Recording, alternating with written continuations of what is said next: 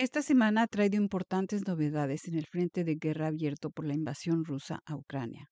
Estas novedades reflejan los revesos rusos en lo que Putin llamó la operación militar especial para, según él, extirpar el fascismo de Ucrania. Lo que Putin creía sería una operación relámpago para controlar Ucrania se ha convertido en una pesadilla tanto para el liderazgo ruso como para la población ucraniana, pero también para el destartalado ejército ruso cuyas bajas han sido enormes y está a punto de convertirse en una pesadilla también para la población rusa, que hasta el momento no se sentía tan afectada, pero que ahora va a tener que pagar el precio del sacrificio de sus hijos, padres, hermanos, aptos para la lucha, aptos para ser carne de cañón. El desarrollo de esta invasión es una prueba de los errores y reveses rusos. Putin no esperaba la resuelta resistencia ucraniana ni la masiva aportación de armas y recursos financieros occidentales a Ucrania. Tampoco esperaba la ineficacia de sus propias Fuerzas Armadas, su pésimo equipamiento, producto de la enorme corrupción que corroe a todo el aparato estatal ruso la baja moral de las tropas y las pésimas tácticas y estrategias militares. Y dado los terribles resultados hasta ahora logrados y el éxito de la contraofensiva ucraniana, que ya recupera terreno en los territorios ocupados del sur, Putin recurre a dos medidas desesperadas. Una, la movilización de la población masculina rusa y dos, el referéndum en las llamadas repúblicas populares de Donetsk y Luhansk para lograr su anexión a Rusia. La semimovilización se dice que será de 300.000 hombres, pero en otros documentos se habla de un millón. Se espera reclutar primero entre las minorías étnicas no rusas residentes en Rusia, pero esto no ha evitado el pánico entre la población en general que pese al miedo a la represión se ha lanzado a protestar en más de 40 ciudades rusas con un saldo de 1.300 detenidos. En los medios de comunicación social se hace un juego de palabras y se habla de magilizatia, lo que quiere decir movilización para la tumba, en lugar de movilizatia. Se dice que ya todos los boletos aéreos para salir del país a los lugares que aún reciben ciudadanos rusos se han agotado.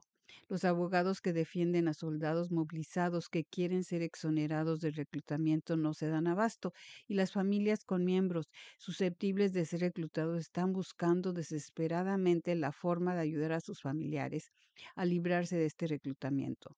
Por otra parte, los hijos de la élite se consideran exonerados, como lo prueban las declaraciones del hijo de Dmitry Peskov, vocero de Putin, mismas que fueran subidas a YouTube. Es claro que Putin quería evitar todo esto sabiendo el pánico que se generaría, pero al parecer no vio otra alternativa, dado los reveses sufridos. La segunda medida desesperada son los referéndums organizados en las regiones ocupadas. Estos carecen de toda legitimidad, pero se celebran igual para darle una fachada democrática a una anexión a todas luces ilegal.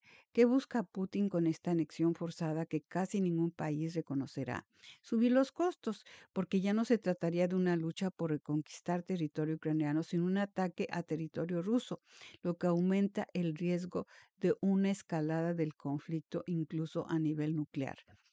Por otro lado, los países que pretendían permanecer neutrales, como China e India, han empezado a externar sus dudas y críticas, y aunque sus posiciones sean antioccidentales en general, no por eso le darán carta blanca a Putin. Pero no todo le es desfavorable a Rusia. Los avances de la extrema derecha en diferentes países de la Unión Europea son ya un hecho, y esto puede fracturar la hasta ahora extraordinaria unidad antirrusa en Europa. Como ya lo mencioné en mi comentario pasado, Suecia celebró sus elecciones parlamentarias que, como se preveía, tuvieron resultados de casi empate, con una mínima ventaja para el bloque conservador por el avance electoral del partido de extrema derecha, los suecodemócratas. Aún no tenemos un nuevo gobierno, pero Magdalena Andersson, líder del Partido Socialdemócrata, ya ha presentado su renuncia como primer ministro. La formación de un gobierno de derecha no será fácil, dada la fuerte reticencia de los partidos tradicionales de este bloque a colaborar con los suecodemócratas. Será en todo caso un gobierno débil, aunque la influencia de la extrema derecha se dejará sentir sin duda. Italia se apresta a celebrar elecciones y ya se apunta a la victoria de un bloque de derecha. El Lega con Matteo Salvini junto con Forza Italia de Silvio Berlusconi y los postfascistas de Fratelli d'Italia. La líder de estos últimos, Giorgia Meloni, se apunta como la próxima primer ministra. Esta coalición ha tomado fuerza con su euroescepticismo, sus programas anti-inmigrantes y su cuestionamiento de las sanciones contra Rusia. Se habla de un gobierno italiano a la Orban, el presidente húngaro que tantos dolores de cabeza le ha dado a la Unión Europea. Por desgracia, los partidos de izquierda y de centro van desunidos, con lo que la derecha parece invencible. Esto causa gran alarma en los corredores de la Unión Europea, la misma preocupación que se hizo sentir antes de las elecciones presidenciales francesas por un posible triunfo de Marine Le Pen, marcada por su simpatía hacia Putin. Es sin duda imposible hoy por hoy predecir un desenlace en cuanto a esta guerra que ya afecta directa o indirectamente al mundo entero. Lo que sí es claro es que nos espera mucho sufrimiento y pérdidas humanas a corto plazo. Y uno se pregunta, ¿para qué? Para Radio Educación desde Suecia les habló Edmé Domínguez Reyes.